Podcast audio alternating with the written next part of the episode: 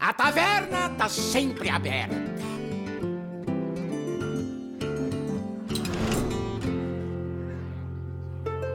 Fala galera, bem-vindos a mais um Drops HS. Esse, o de número 5. Dessa vez nós vamos cobrir o reporte que o Visual Syndicate soltou do modo livre. Né? Ele solta mais ou menos uns três, no máximo quatro reportes desses por ano, porque a quantidade de dados não é muito grande, mas cerca de duas semanas atrás eles deram uma, uma boa passada em cima desse modo, que ele não é tão popular, mas ele tem alguns jogadores fiéis. Esse que vos fala, eu, o Paulo, sou um deles. Para você que não conhece o Drops HS ou não me conhece, eu sou host junto com o Vitor do Taverna HS Podcast. Lá é o nosso produto principal, nossos episódios principais. E o Drops HS ele é uma espécie de spin-off, onde a gente traz algum conteúdo complementar, né? Algo que a gente às vezes não leva para o Taverna por algum motivo, a gente encapsula aqui num outro formato, algo um pouco mais rápido, algo um pouco mais ágil. Então hoje nós vamos falar desse reporte no modo livre. Vamos lá.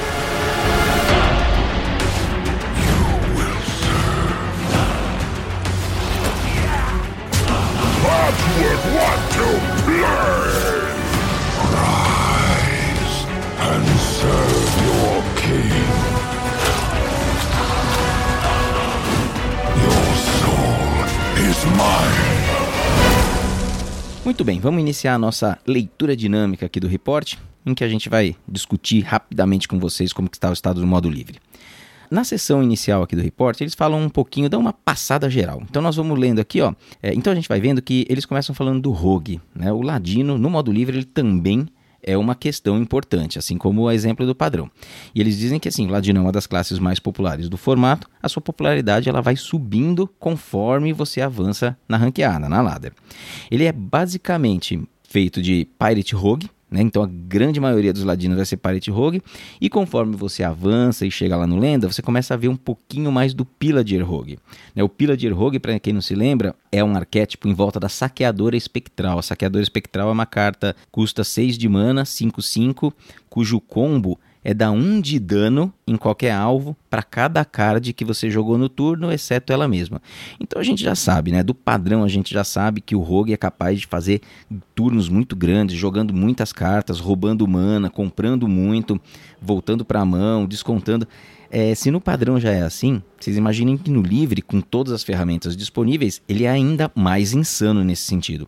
Então lá, ele não precisa jogar um lugar para criar um fantasma grande lá que vai bater no outro turno, ou jogar uma Drake e começar a encaixar o dano. Ele já usa a saqueadora espectral, já dá um dano na cara, volta ela para a mão, dá mais dano na cara, faz um OTK de um turno só e acaba com a partida. Então, conforme você avança na, na ranqueada, chega no lenda, você começa a ver um pouco mais do Pillager Rogue, né? Mas de qualquer forma, o win dele não é muito alto. E eles ainda dizem que existe um pouquinho do Miracle Rogue, né? Então, esse arquétipo que eu falei para vocês que é tão presente aqui no padrão, que a gente está acostumado, lá ele vê menos jogo porque muitos dos jogadores lá preferem o OTK com a saqueadora espectral. Uma história semelhante pode ser contada para o Xamã, né, onde a população de xamãs vai aumentando nos rankings melhores. Só que ela é basicamente composta de dois arquétipos que são há muito tempo estabelecidos aí no modo livre, que é o xamã par, o Even Shaman com o Gen, e o xamã com o Calafrarte, né? O Calafrarte lá de Bosque das Bruxas, que a gente se lembra muito bem. Mago é uma classe bastante popular ali do Diamante 5 para os rankings piores. Né? Então ele é bem presente, basicamente composto de dois decks, que é o Secret Made e o Quest Made. Mas não é o Quest Made que está no padrão hoje, não aquela quest, aquela, a outra quest antiga que você jogava feitiços que não começaram no seu deck e consegue a spell que te confere turno extra. Tá? É, o Secret Made ele é quem está dominando os rankings de diamante por ali, com uma play rate em volta de 10%, mas que cai bastante perto do lenda. E aí o Quest Made ele fica próximo ali do Secret Made, todos eles, os dois ali no perto do lenda e no lenda com 5, 6%. Priest, ele tem uma play rate estável ao longo da ladder, mas basicamente é, há uma mudança na composição. Porque conforme você vai subindo, você vai vendo muito Big Priest, né? Com aqueles efeitos de ressurreição.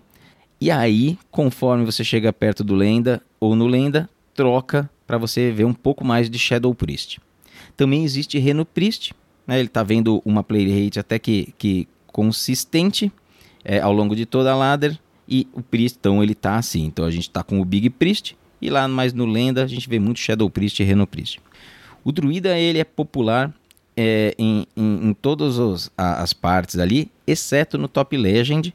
E em todas as partes a gente vê bastante Ramp Druid, né, vendo, vendo bastante jogo. Porém o arquétipo ele ainda está meio bagunçado, tentando se ajustar depois do nerf do Renatal. No modo livre a gente tem muitos decks agressivos e esse 5 de vida faz falta para o druida estabilizar o jogo.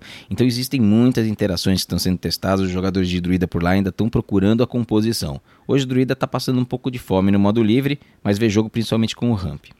O Warlock está tentando se ajustar ao ban, que é a carta interferência em tomos teve lá no modo livre, né? Ela foi banida de lá, porque ela estava fazendo com que o, o bruxo de descarte ficasse impossível, assim, impossível de vencer aquele, aquele confronto.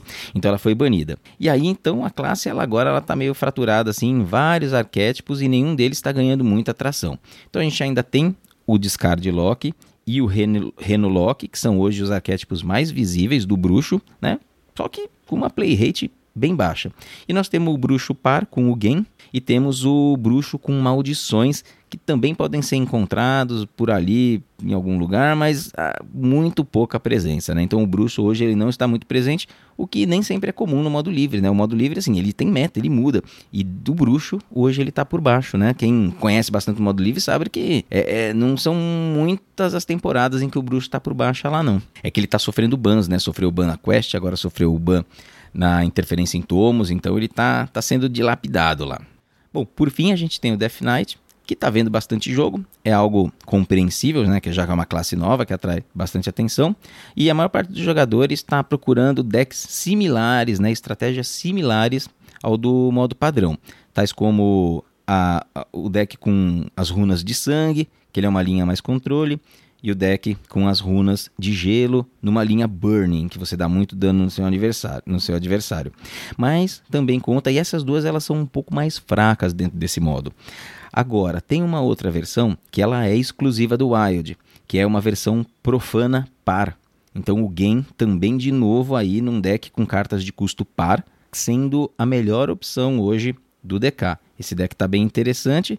O poder heróico passa a custar 1, um, então no primeiro turno você já cria um morto-vivo, bate um na cara, mas ele morre, então você já começa no turno 1 um, gerando um cadáver e no turno 2 você vai ter várias cartas que você começa o seu jogo já fazendo uso daquele cadáver que você sempre consegue gerar no, gerar no turno 1.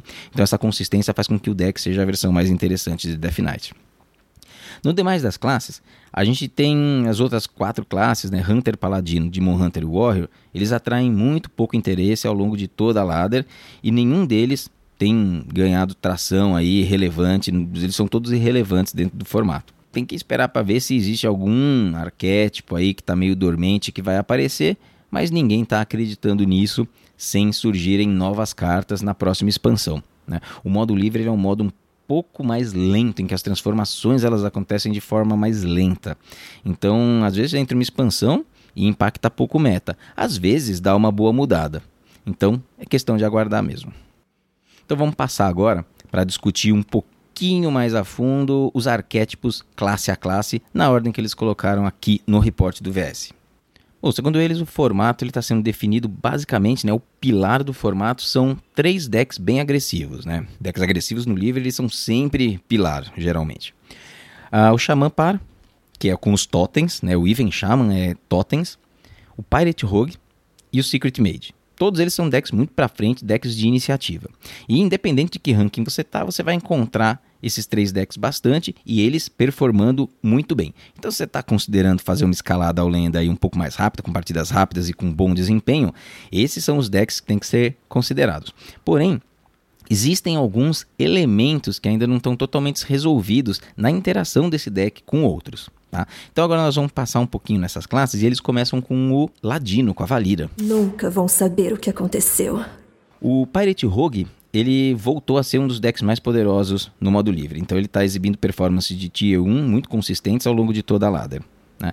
É, dizer que o Pirate Rogue está aproveitando um mundo em que o Renatal foi nerfado é, é quase que chover no molhado. Né? Então, esse 5 de vida em que o, o, Renatal foi nerfado, que ele não confere mais para o herói, isso daí aumenta muito a, a vontade do deck agressivo estar tá presente aí no modo livre, porque a vida dele fica um pouco facilitada. Ele ganhar um, dois turnos antes é o tempo muitas vezes que o deck mais lento precisa para conseguir virar a partida. Existe sim no Pirate Rogue uma fraqueza ali com relação ao Even Shaman, né, Shaman dos Totens, mas ele é, de certa forma, favorecido contra o Secret Mage. Então ele está bem posicionado, inclusive contra os seus rivais ali. Não tem nada que desabone ele e vai farmando o resto da ladder, que é mais lenta do que esses dois rivais dele. O Miracle Rogue esperava-se que ele tivesse totalmente morto e naufragado depois do nerf no lugar e no nerf na Draca. Isso a gente está falando dos nerfs anteriores, não está nem falando de mudanças recentes. Mas assim como no Standard, no modo padrão, o deck ele se mostrou capaz de adaptar. Então ele tem performances de Tier 1 lá no Top Legend, e, e, eles dizem aqui que eles não ficariam surpresos se refinamentos adicionais, né, naquela área de muita skill, né, de jogadores que são muito bons e pilotam muito bem o deck, eventualmente colocasse ele como o melhor deck no jogo nesses níveis mais elevados. Né? A matchup spread do deck ela é extremamente promissora, então tá aí como tier 1 e nos rankings mais altos. Na parte da ladder que é um pouco menos é, hábil com esse deck, aí a win rate ela vai caindo bastante, porque ele é um deck que tem high skill, né? Ele é um deck bem difícil de se pilotar. Assim como o irmão dele, entre aspas, que faz coisas parecidas, mas finaliza o jogo de outro jeito, que é o Pillager Rogue, que a gente falou aqui no comecinho do episódio. Outro deck que exige bastante habilidade e finalmente ele está conseguindo chegar ali perto do Tier 2 quando está no Top Legend. Tá? Então, nos rankings ali, no, no, nos níveis de maior MMR, o deck começa a desempenhar melhor. O problema dele é que ele é mais lento que o Miracle. Então ele precisa comprar muito, ele precisa montar um combo gigantesco. Então faz com que essa lentidão adicional prejudique ele no sentido do nerf do Renatal. Né? O nerf do Renatal trouxe para o modo mais decks agressivos. E decks agressivos, a única coisa que eles querem é aquele um, dois turnos a mais para matar o oponente antes que o oponente faça o combo. Tá? Então o Pila de Rogue ele tem sofrendo um pouquinho com o aumento dos decks agros, por isso que a win rate dele não é tão boa assim. E ele, ele não é um deck tão bem equipado para lidar então com Even Shaman e com Parete Rogue, e o mais difícil deles, que é o Secret Mage. Então assim, é um deck interessante, que é, é necessária habilidade, só que ele não está tão bem posicionado, porque os decks mais fortes, os pilares agressivos, têm matches favoráveis contra ele. Então essa daí foi a essa aí é como está o Ladino no modo livre e a gente passa então para o Xamã. Tempestade, terra e fogo, ouçam meu chamado. Xamã conta com basicamente dois arquétipos, como já falamos aqui no começo. Então o Xamã com cartas pares, que é o do Totem, ele está performando muito bem no formato. Então ele é um Tier 1, ele é muito agressivo e ele bate os outros decks agressivos que também são Tier 1. Então ele fica muito bem posicionado. Você tem que contar com ferramentas defensivas muito fortes, né? com o core defensivo do Saman Calafrate ou do Control Lock. Né? As ferramentas de controle desses arquétipos para consistentemente vencer o Shaman Par. Então ele está bastante posicionado, provavelmente o melhor deck do meta hoje e a melhor alternativa dentro do Xamã. Um dos counter dele é o próprio Xamã, com a versão do Calafrate. Então ele, ele tem assim bastante potencial dentro do formato e ele tem evoluído, né? Então ele tem espaço para melhorar através de, de refinamentos. Inclusive ele tem se adaptado bastante bem, né? Nesse movimento aí de deixar o Renatal de lado e voltar para o arquétipo, né, para composição com 30 cartas. Só que ele vem melhorando, está se ajustando, só que é uma transformação que ainda não está completa. Mesmo assim, ele é hoje o melhor counter né, do, do arquétipo irmão dentro da classe, que é o Even Shaman, o arquétipo com os totens, e ele também é um counter notável do Miracle Rogue, o que deixa ele bem. O lado negativo é que tanto Pirate Rogue quanto Secret Mage são adversários muito duros a presença do Secret Mage e do Pirate Rogue podem fazer com que o Xamã Calafrate não consiga se estabelecer ali no Tier 1. Mas é um deck sólido, então o Xamã hoje está muito bem posicionado, com duas estratégias diferentes, os fãs da classe estão felizes aí no livre. O que nos leva então a falar do mago, da Jaina. Minha magia prevalecerá! Bom, o mago hoje, a exemplo do xamã, conta também com dois arquétipos. Porém, diferentemente do xamã, só um dos arquétipos do mago é bom. E esse arquétipo é o Secret Mage. Então ele é um deck bastante agressivo e que serve de do counter mais forte para outras estratégias que sejam mais lentas do que ele. Ah, ele tem matchups desfavoráveis contra tanto o Shaman Par quanto o Pirate Rogue. É, mas ele acaba punindo todos os decks que tentam counterar esses dois. Então, naquela trinca né, contra o Xamã e contra o Rogue, ele está um pouco atrás. Só que ele pune todo mundo que está tentando sair dessa trinca e punir é, a, essas estratégias agressivas. Seja um Reno deck, seja um combo deck, seja um deck que tem estratégias defensivas, o Secret Mage ele promete ser um adversário muito duro. Tá?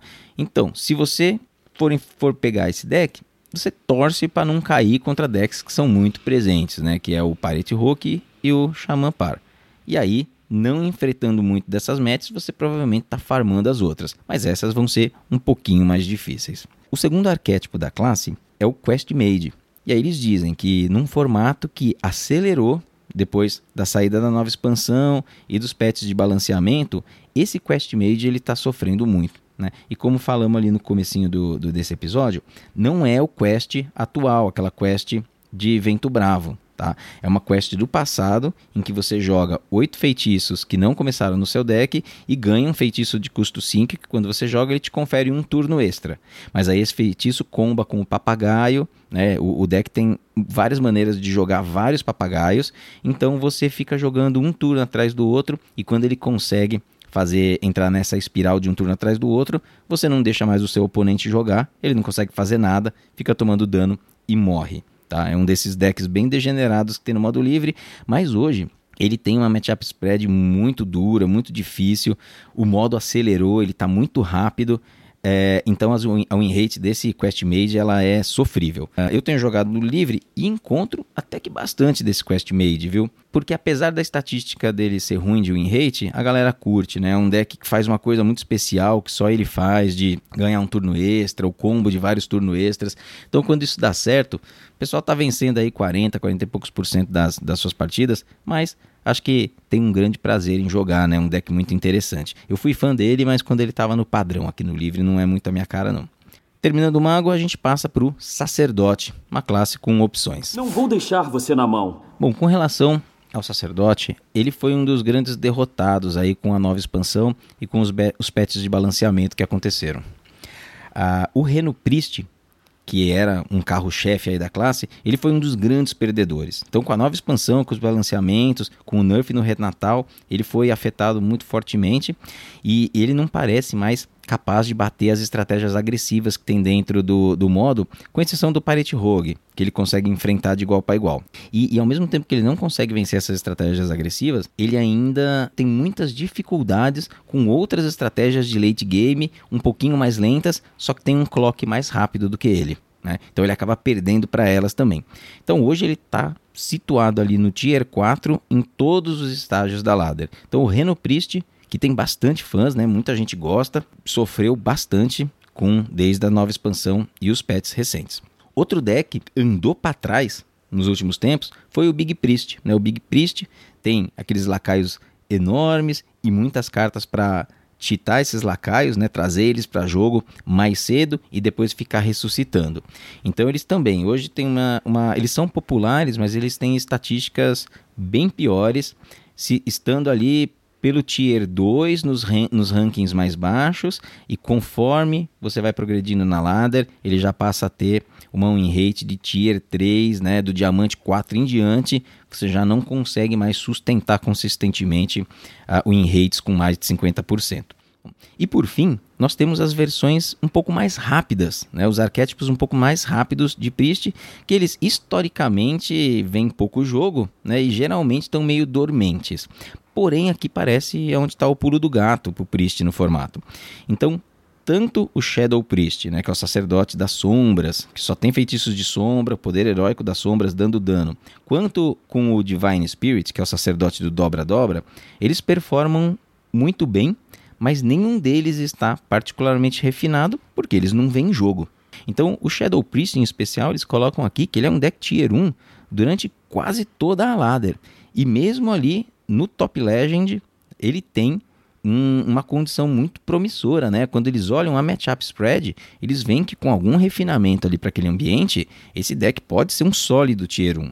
Só que as estratégias mais rápidas de Priest, elas não são muito jogadas no livre, elas têm sempre pouca participação, representam um pouco do meta e, portanto, evoluem devagar. Mas se você gosta dos sacerdotes, está afim de encarar, botar o Anduin ali no modo livre, eu acho que esses decks mais rápidos são hoje o caminho. Reno Priest, Big Priest, estatísticas bem mais medíocres do que a gente estava acostumado recentemente, o meta mudou. A gente passa para outra classe que gosta muito de feitiços, que é o bruxo. Aceite a sombra! O bruxo tem arquétipos bastante interessantes, então a gente tem quatro linhas aqui do bruxo, sendo que duas competitivas e duas precisando melhorar bastante. Primeiro, o bruxo de descarte, né? o Disco Lock, ele foi um definidor de formatos até muito pouco recentemente, teve que ter o ban na interferência de tomos para que ele pudesse ser adversário para alguém lá, né, que senão passava por cima de todo mundo. Mas mesmo agora, depois desse banimento, eles veem que a performance do deck ela é muito competitiva durante toda a ladder e ainda pode melhorar mais quando surgir uma lista um pouco mais refinada após esse banimento. Então o Discoloque, finalmente, né, depois de muitos e muitos e muitos anos se falando do bruxo de descartes, ele é tier 1, ele era tier S no formato. Depois do banimento ele é tier 1 e eles ainda prevêem alguma melhoria aí caso a lista seja refinada. Temos também o bruxo par. Então o bruxo par, ele ressurgiu depois desse depois do último patch e hoje ele está em todos os rankings ele está competindo ali sólido uh, dentro da categoria dos Tier 2. Inclusive, o pessoal do Vicious encoraja os jogadores a considerar, né, se eles estiverem procurando algum counter do Xamã Par, o Xamã dos Totens, para ir com, com o Bruxo Par que ele parece ser um, um counter interessante para o Xamã Par. É que tem muitas ferramentas de remoção para você retirar os totens, fazer limpezas. Só que aí o seu problema acaba sendo o Secret Mage. Então, muitas vezes não tem para onde correr, mas esse bruxo aí ele está no, no Tier 2. Então falamos de um Tier 1 e um Tier 2, e agora a gente entra para os decks que não estão funcionando muito, né? os arquétipos do bruxo que não estão indo bem. A começar pelo das maldições. Ele já não era muito bom antes do patch, naquele momento a gente tinha decks mais decks lentos, eles eram mais populares. O Renatal, ele estava muito presente. E agora ele obviamente não está indo muito bem. Então os jogadores eles precisam revisitar a estratégia e redesenhar essas listas baseada, baseada no meta de hoje, porque as interações do passado para o Bruxo das Maldições não está mais funcionando e é possível que esse pack das maldições fique muito tempo aí por baixo, porque é um pack específico, né? Isso, esses packs muito, muito específicos que depois deixam de ter suporte em, em, expansões seguintes, às vezes eles acabam ficando no esquecimento no modo livre durante muito tempo. Então, talvez seja o que vai acontecer com o Bruxo de Maldições. Por fim, o Renolock está sofrendo bastante também para ganhar jogos, jogos nesse novo meta. Basicamente do mesmo jeito que a gente falou ali do Reno Priest, ele estava muito atrelado na performance do Renatal. Então o deck, o, o nerf no Renatal acabou dando uma bela de uma baqueada nesses nesses arquétipos que envolvem Reno Jackson. Assim como o Curse Lock, eles sugerem que tenha um reboot né, nas listas do, de, de Renolock. Talvez, assim, eles recomendam que você assim, tira o Renatal, tira o Renatal e volta para a linha das 30 cartas, foca em desenvolver um Renolock com 30 cartas e específico, né, sempre mirando para você bater aqueles três decks super agressivos que são top tier. Talvez dessa forma, tendo uma boa performance contra a trinca agressiva do formato e não perdendo muito para os outros, você não vai ter um deck tier 1, mas eventualmente consegue um Renolock que seja minimamente competitivo. Hoje eles terminam dizendo aqui que atualmente ele não consegue fazer nada direito. Então, tanto Cursilock quanto o Renolock estão bem fora do meta, né? Foram muito fortes no passado recente, hoje eles estão fora. Falando de classe que sofre um pouco, está meio fora, a gente passa para o Druida. Você fez bem em me acordar. Bom, com relação à classe, há muito pouco a ser dito hoje. O caminho é muito pedregoso, muito difícil, mas é com o Ramp Druid. Tá? E aí eles mencionam que esse é outro exemplo, o Ramp Druid é outro exemplo de um arquétipo que precisa deixar o Renatal para trás. Né? Que essa carta aí tá só puxando para baixo o arquétipo como um todo. Né? Então, as estratégias mais promissoras que eles têm percebido nos dados que eles recebem então, são as que estão retornando para as construções com 30 cartas e provavelmente essas, essas listas de 30 cartas refinadas podem levar o Ramp Druid pelo menos para perto de 50%, porque hoje ele é um Tier 3 bastante sólido. 3 e hoje é um dos arquétipos mais bagunçados do formato. Né? Ele é um muito bagunçado, tem muitas versões, eles mal conseguem fazer análise de cartas assim, porque tem tudo quanto é tipo de versão de druida. Só que mesmo assim, ele é um tier 3 e não tem estatísticas tão horrorosas. Então, talvez com um pouco de organização, encontrando a lista certa, um pouquinho mais de, de refinamento, possa mostrar algum potencial escondido que exista no Ramp Druid. Mas hoje a gente precisa colocar ele ali onde ele pertence, né? A classe inteira está ali no Tier 3. E, e, curioso aqui que eles nem mencionaram o Agro Druid. Né? Muito provavelmente porque esse Agro Druid talvez passe fome contra os outros arquétipos agressivos do aquela trinca aquela trinca agressiva, talvez ele não dê conta. Então, quando você não dá conta dos outros agros e tem três outros agros por lá, ah, aí a sua chance de existência ela é nula. Por isso que o Ramp Druid aparece como única opção aqui. E aí passamos para uma classe que tem alguma coisa para dizer e é relativamente interessante no modo que é o Cavaleiro da Morte, Death Knight. A escuridão derradeira cai por sobre estas terras. Cavaleiro da Morte é uma classe que eu tenho jogado. Passei essa season aqui jogando de esse mês, né, de janeiro, jogando só de Cavaleiro da Morte no livre e com esse deck específico que eles trouxeram aqui, que é um arquétipo bastante forte, bastante competitivo, que é o Cavaleiro da Morte com a runa profana e cartas pares. Então ele é um tier 1 bem sólido ao longo de todos os rankings, está exibindo uma matchup excelente contra outros decks agressivos. Ele basicamente destrói Pirate Rogue, destrói.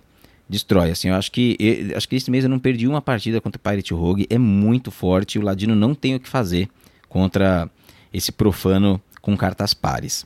Né? E ao mesmo tempo que ele destrói o Pirate Rogue, ele mantém alguma matchup ali muito close, muito próxima, tanto com o Secret Mage quanto, quanto o Even Shaman. Então ele disputa muito bem e farma o Rogue. Então isso faz com que ele fique muito bem posicionado, né, com aquela trinca que hoje está definindo o formato. Porém, o lado negativo dele, que é muito realidade, é que ele tem, ele enfrenta ali muitas dificuldades na hora que o oponente usa alguma estratégia que tem aqueles power spikes muito fortes, né? Como por exemplo o Big Priest, que de repente usa uma spell descontada e coloca uns lacaios gigantes na mesa, ou contra o Xamã de Calafrate, que tem vários combos, tanto com o motor dos Murlocs, quanto de outras maneiras, ele consegue limpar a tua mesa, fazer uma pressão de um turno para o outro. Então esse tipo de pico de poder, ele meio que detona o plano de jogo desse DK, desse Cavaleiro da Morte, que é um plano de jogo assim mais padrãozão. Então, turno a turno você bota mais um lacaio, você bota mais um bichinho, você vai fazendo uma pressão e depois tenta ruxar o seu oponente e fechar a partida. Quando existe um Power Spike muito forte do lado do seu oponente, muitas vezes é, é quase impossível voltar, a partida ela está praticamente perdida. Mas aí eles terminam dizendo que considerando que é um arquétipo novo e ainda pouco explorado, eu acho que ele vale a pena, vale a pena a tentativa, inclusive porque ele pode melhorar. Tem sido a minha escolha esse mês. Eu não, não gostei muito do DK como ele está no padrão, então estou jogando ele no livre. Tenho gostado desse deck, deck interessante. E o legal é que é um deck exclusivo do modo livre. Então esse DK você não consegue experimentar no padrão. Porque, assim como a gente falou ali no começo, trazer estratégia controle com as runas de sangue ou de burst com as runas de gelo, aí não tem muito propósito, porque você vai estar tá jogando com um deck que basicamente você consegue jogar, um arquétipo que você consegue jogar ele praticamente igual no modo padrão, então é melhor usar ele lá, né? Que senão aqui você fica apanhando de graça, é, mas não com as runas profanas. Elas estão muito bem colocadas. Passando agora para o caçador Hunter. Só as feras estão além da mentira. Aqui eles foram bastante concisos com relação à classe, né? Eles basicamente dizem que o Beast Hunter ele não é mais o deck a ser batido no modo livre, mas ele ainda consegue produzir resultados muito bons e dessa forma a classe ela não é tão ruim quanto a sua play rate pode sugerir. Então, o Hunter está com uma baixa participação, mas há um caminho aí para os jogadores de, do, do Hexar terem bons resultados. Então, se você quer pegar umas partidinhas no livre de Hunter, o caminho é o Beast Hunter. É, o Quest Hunter ele está bem fora do meta atualmente, mas o Beast Hunter ainda exibe bons resultados, então é o caminho aí para o caçador. Né? E essa foi a única consideração que eles fizeram. Assim, é uma única frase da classe aqui no reporte todo. Né? Com isso a gente passa para o Paladino. Eu me submeto. Bom, para o Paladino, a consideração ela é basicamente em cima do Agropala. Né? O Agropala ele sempre foi um dos pilares aí do formato, há muito tempo ele era competitivo, só que ele recebeu aí, ele está em dificuldades depois da mais recente expansão. E hoje, assim, os poder, o poder dele e a, o posicionamento dele dentro do meta reflete isso. Basicamente, o deck ele não é ruim, as cartas não é que elas são ruins, ele continua fazendo o que ele fazia antes, mas a matchup spread ela parece boa contra boa parte do field, só que ele tem muita dificuldade contra o Shaman Par dos totens e contra o Pirate Rogue. Então, quando você tem muita dificuldade contra dois dos três decks mais fortes do formato, você vai passar fome. Então, eles dizem aqui que o Agropala ele parece destinado a ficar fora dessa elite né, dos decks que vão estar tá ali como sólidos tier, tier 1 e, por enquanto, uh, o Paladino ele está sem outras alternativas. Muito semelhante ao Paladino, eles trazem considerações sobre o Guerreiro e sobre o Demon Hunter, que nós vamos falar dos dois juntos. Ninguém é mais forte do que eu! Estive preso na escuridão. Com relação ao Guerreiro, aqui uma, uma frase muito curta, mas muito boa de se ler, que é Deixe o Pirate Warrior para trás, deixe ele morrer ele já era, ele já teve o seu tempo. Então, hoje, finalmente, nós temos um meta né, do, do, do, do livre em que não se apoia num Pirate Warrior. Né? Isso já faz alguns meses, mas agora a gente vê em números. E eles dizem algo que o Enrage Warrior ele é o caminho a se seguir. Assim como no padrão, em que o Enrage Warrior ele é uma certa realidade, aqui no livre ele vem sendo também e se valendo de outras ferramentas, né, das ferramentas novas que a gente vê no padrão, mas de ferramentas de outros Enrage Warriors do passado. Então eles dizem que assim, esse parece ser o caminho professor, parece ser uma estratégia boa, porém, como ele é muito pouco jogado, eles têm uma sample size muito baixa de jogos, né? Eles não têm muito com o que se apoiar e dizer com confiança que esse é de fato um deck que vai ser bom aí num futuro próximo. Agora, uma coisa que é sólida e consagrada no modo livre é que o, o Control Warrior, então as estratégias controle, elas não são boas, nunca foram boas e não é hoje que elas vão funcionar dentro do formato. Então o caminho é abandonem os piratas e vamos para o Enrage Warrior. O Demon Hunter, eles não têm muito o que dizer. Está mal posicionado no formato, não tem como competir com as outras classes. Eles veem aqui uma porção de interações, às vezes pintam um agro, DH, mas muitas interações com a Quest, e agora a Quest ainda foi nerfada, é, mas já eram todas ruins antes desse nerf. Basicamente, a classe está fora é a única classe totalmente fora do formato hoje é o Demon Hunter e é uma classe mais jovem, com menos cartas e que está finalmente balanceada. Então é isso que acontece com uma classe jovem balanceada dentro do modo livre em que enfrenta os adversários uh, que estão aí desde sempre. Né? Lembrando que no começo de 2020, quando o Demon Hunter saiu, ele chegou a ser Tier S no modo livre. Saiu tão quebrado que vencia com facilidade, estava muito na frente de quase todas as estratégias dentro do modo livre. Aí o tempo foi passando, eles foram balanceando, ajustaram a classe e ela está aí mais ou menos. É, é, até legal da gente fazer essa associação com o Cavaleiro da Morte, que é uma classe nova também e que ninguém está reclamando do poder das cartas dela, porque no modo padrão ela não é Tier 1. Ela está lá estabelecida em, em, em rates mais baixas. Só que como você vê aqui no Runa Profana com cartas pares, é, indo muito bem, o que, que isso significa? Significa que existe poder naquelas cartas porque aquele deck ele é tier 1 ali, top tier 2, aqui no modo livre, né? Falando do DK. Então as cartas elas não são ruins e a classe é jovem. É de se considerar assim, de ficar de olho, porque pode ser que o DK depois da próxima expansão, com um pouco mais de cartas, ele comece a se tornar um problema no modo padrão. Quando a gente vê uma classe com poucas cartas sendo competitiva no modo livre, É sempre para ficar alerta. Fracas aquelas cartas não são. Assim que as sinergias começarem a existir melhor e o pool de cartas do DK aumentar, acho que a gente vai mudar muito a forma como a gente enxerga essa classe, tá? Isso já a gente já começa a ver por aqui, aonde tem tudo desde sempre do jogo e a classe é competitiva. Isso estou falando do DK, falando do DH, ele tá morto e enterrado no modo livre. Quem gosta do Illidan só dá para jogar lá no padrão mesmo, galera. E é basicamente isso. Esse é o take resumão aqui do pessoal do Vicious. É, esse aqui ficou um pouquinho mais longo, né? Já estou falando aqui há quase 40 minutos. Então vou encerrando por aqui. Episódio não ficou tão curto assim, nem teve cara de drops, mas tudo bem. Me diverti fazendo. Vamos editar isso daqui rapidinho, publicar e vão lá jogar o livre, porque o modo merece amor também. É um modo divertido, potencialmente muito bom pro free to, pro free to play, viu? E a gente está fazendo alguns testes aí, vai trazer mais para frente para você algumas ideias nesse sentido. Grande abraço para todos vocês. Fiquem bem Fiquem com muita saúde e a gente se vê na ranqueada.